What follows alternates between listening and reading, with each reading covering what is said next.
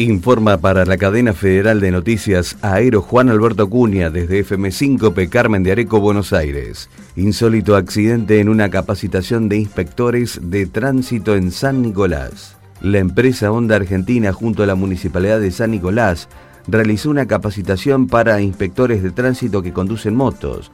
Esta capacitación está dentro del plan Zafeti Argentina, que lleva adelante Onda Argentina capacitando alumnos de jardín, escuelas primarias, escuelas secundarias y a instituciones privadas. Durante la capacitación práctica, primero hicieron un circuito libre, sobre ese circuito se fueron corrigiendo algunos tips de manejo y ejercicios en el frenado.